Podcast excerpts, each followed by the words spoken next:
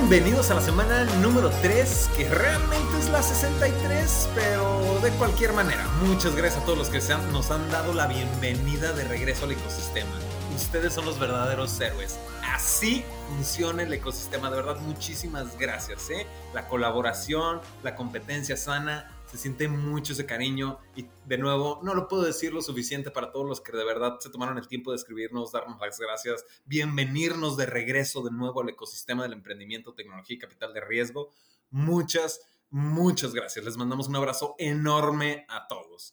Eh, de hecho, estaba escuchando el episodio de la semana 60, el último episodio antes de que nos explotara el volcán mientras vivíamos en Pompeya y fue curioso porque lo, eh, pónganlo y, lo primero que digo es, así es, 60 eh, semanas trayéndoles el ecosistema y vamos por más. ¡Pum! No hubo más episodio. Gracias. Entonces, este, nada, la vida es un riesgo, supongo.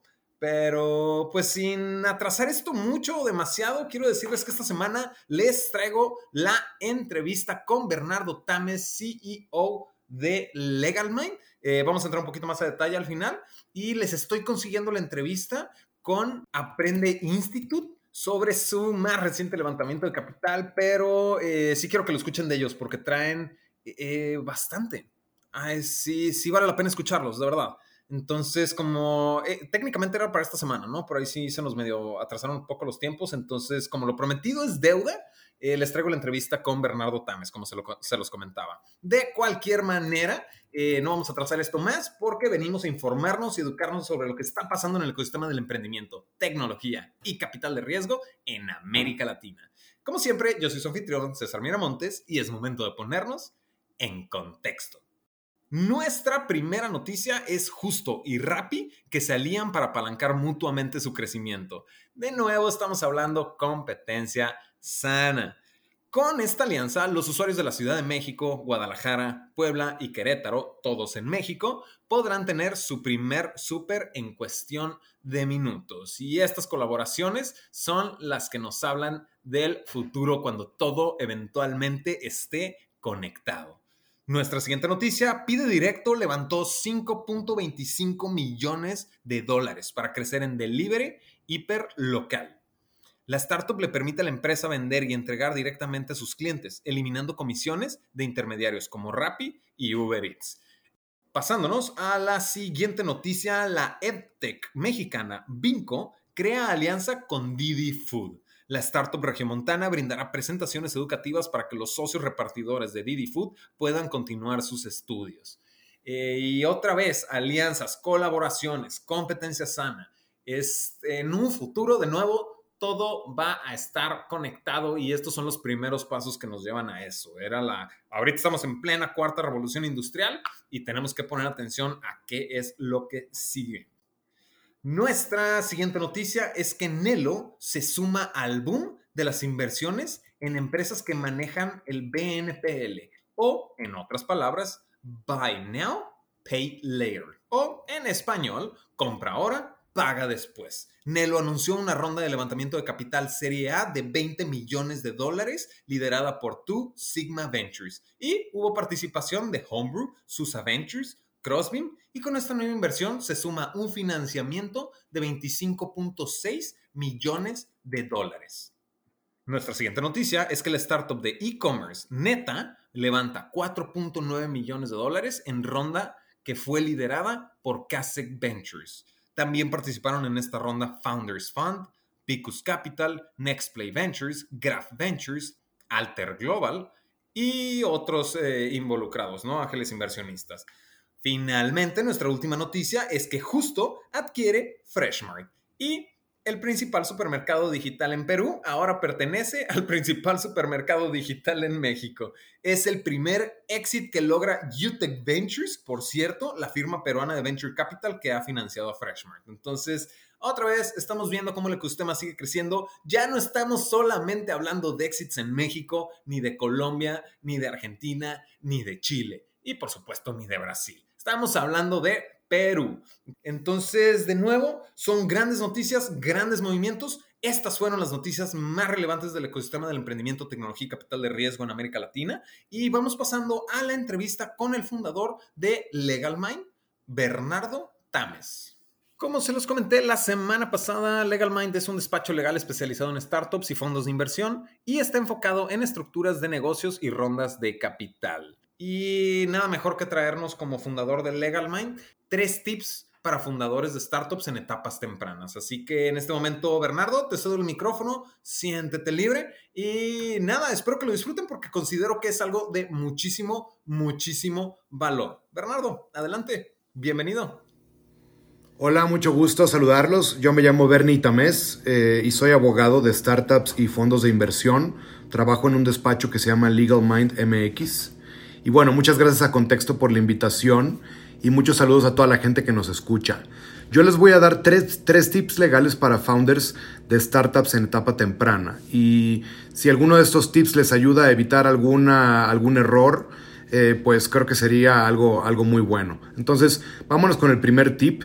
El primer tip tiene que ver con la relación entre los founders. En primer lugar, yo les recomiendo no hagan los famosos handshake deals.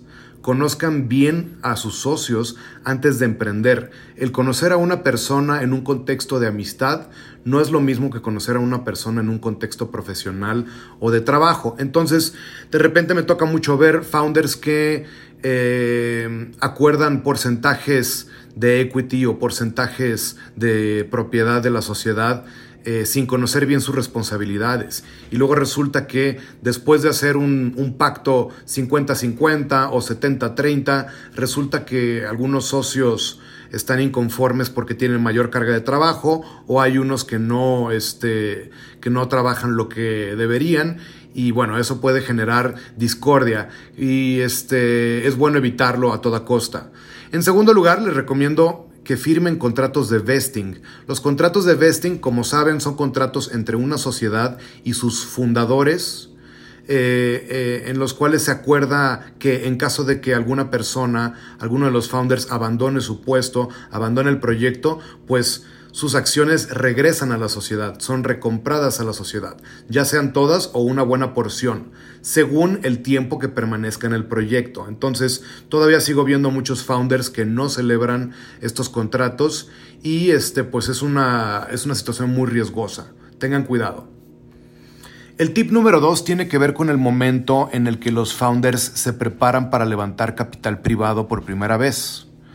Em, yo lo que recomiendo en todo caso es que se hagan una revisión legal, un el famoso due diligence legal, que los founders antes de salir a levantar capital hagan uno a su propia empresa de manera preventiva, es decir, que revisen la sección de, eh, compliance eh, societario, propiedad intelectual, la parte laboral, la parte regulatoria y se practiquen todo el checklist de, estas revisiones antes de salir con inversionistas. Todavía sigo viendo algunos founders que se ponen a levantar capital y entran en conversaciones serias y cuando hay un due diligence de terceros, eh, de algún inversionista interesado, no tienen la casa en orden. Entonces tengan mucho cuidado con eso.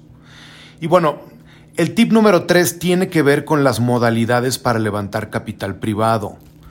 Eh, las más comunes, como ya saben, en el contexto de tech startups, pues son levantar a través de documentos convertibles o hacer una ronda de equity o una ronda de emisión de acciones. Entonces, eh, tienen que estrategizar muy bien para que esto salga bien eh, según el acceso a capital que se tiene y según el timing de la sociedad. Como saben, eh, los documentos convertibles como el SAFE, como el IMIET, como el APIC, existen muchos modelos y, también se encuentran dentro de los documentos convertibles las notas convertibles. Eh, aquí es importante conocer el valor de estos documentos convertibles.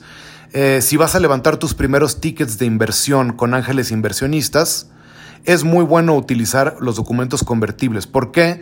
Porque en primer lugar, el costo transaccional de levantar capital es muy barato, es decir, eh, la verdad, sí necesitas asesoría de un abogado, pero es muy poca. Tienes nada más que negociar con el inversionista el monto de la inversión, la evaluación máxima o el famoso valuation cap, algún descuento y quizás el threshold para determinar que es una ronda calificada en los eventos de conversión. Entonces realmente negocias muy pocos temas y te apegas a un modelo de documento que ya existe.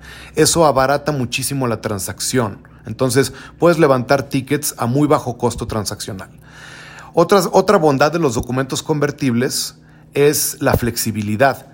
Te permite levantar capital y mejorar las condiciones, ir subiendo tu cap de evaluación o tu evaluación máxima conforme vas, eh, conforme la startup va realizando hitos de negocio. Entonces, esto es muy bueno porque al inicio eh, de tu levantamiento, eh, cuando todavía estás pre-MVP, por ejemplo, puede que levantes a, una, un cap de evaluación de un millón de dólares.